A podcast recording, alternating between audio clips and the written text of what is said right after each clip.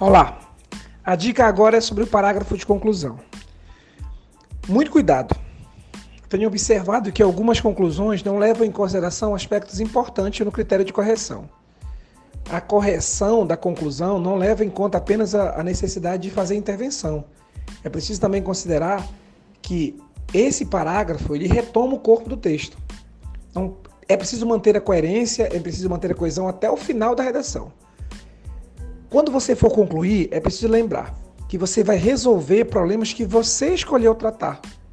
Então, se lá no começo da redação você diz que os problemas são 1 e 2, a conclusão tem obrigação de intervir para sugerir mudanças nesses dois problemas, 1 e 2. Se não for assim, criamos um problema de coerência, a progressão do texto fica, fica comprometida e a gente perde muitos pontos, não só pontos na conclusão. Dado importante. Fundamentalmente, na prova, na, no parágrafo de conclusão, você precisa responder perguntas que dizem respeito ao que a gente chama de expectativa da banca, a necessidade do parágrafo de conclusão, a respeito ao edital.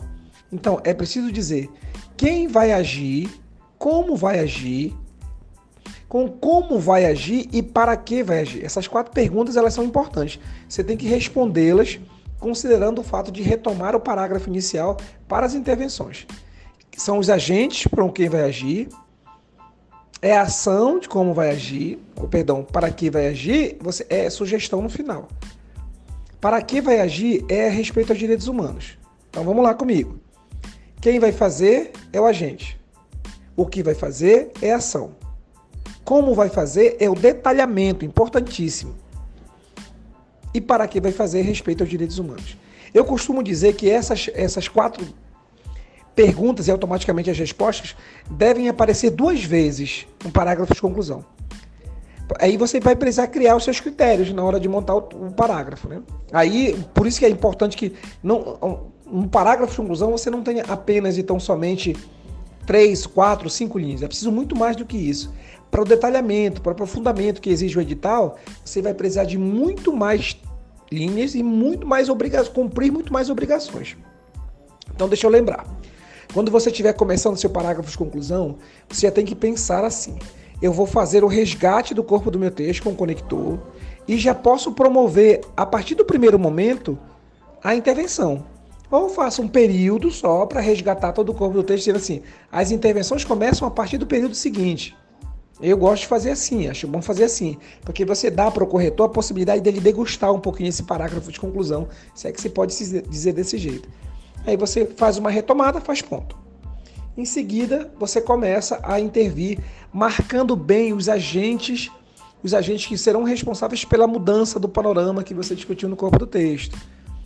Esses agentes precisam estar muito claros, porque as intervenções elas precisam ser execuíveis, elas precisam ser factíveis, elas, elas necessitam ser objetivas. Não posso começar a imaginar que determinado agente faz determinada ação que não é, que não é compatível com a, com a obrigação dele ou com, com as responsabilidades desse agente. Então precisa ter muito cuidado.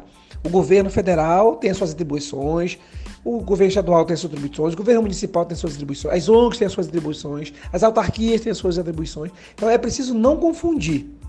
O, o determinado agente não pode simplesmente resolver tudo. Geralmente isso não é possível. Então precisa tomar cuidado.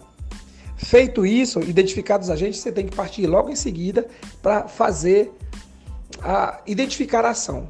Então, o governo federal precisa montar uma campanha contra a evasão escolar, por exemplo. Aí você pode fazer ponto e aí dizer quais são essas ações, definir essas ações, detalhar essas ações, que aí se responderia a pergunta como.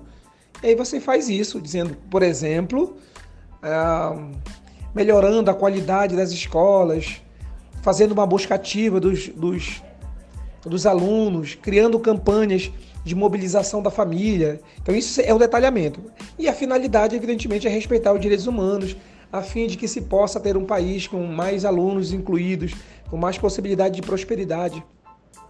Essa, essa é fundamental.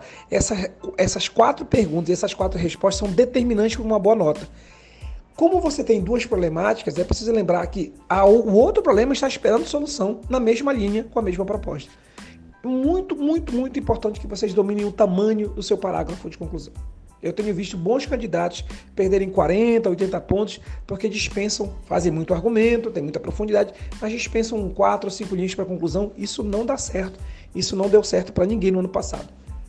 Nos, nos, nos, últimos anos, o Enem tem cobrado demais para esse parágrafo de conclusão. É só lembrar que ele vale um quinto da nota. É como se fosse vocês levar em consideração a prova de matemática, de, das 45 questões, 9 é como se fosse o parágrafo de conclusão. Aí você terá um quinto da prova de matemática, um quinto da prova de redação. Então, muito cuidado com esse parágrafo. A gente vai falar sobre ele mais daqui aos, nos próximos dias, nos próximos, nas próximas postagens, para que você possa ter uma orientação correta e que possa conduzir também o seu parágrafo conclusão rumo à redação nota mil. Um abraço, até a próxima.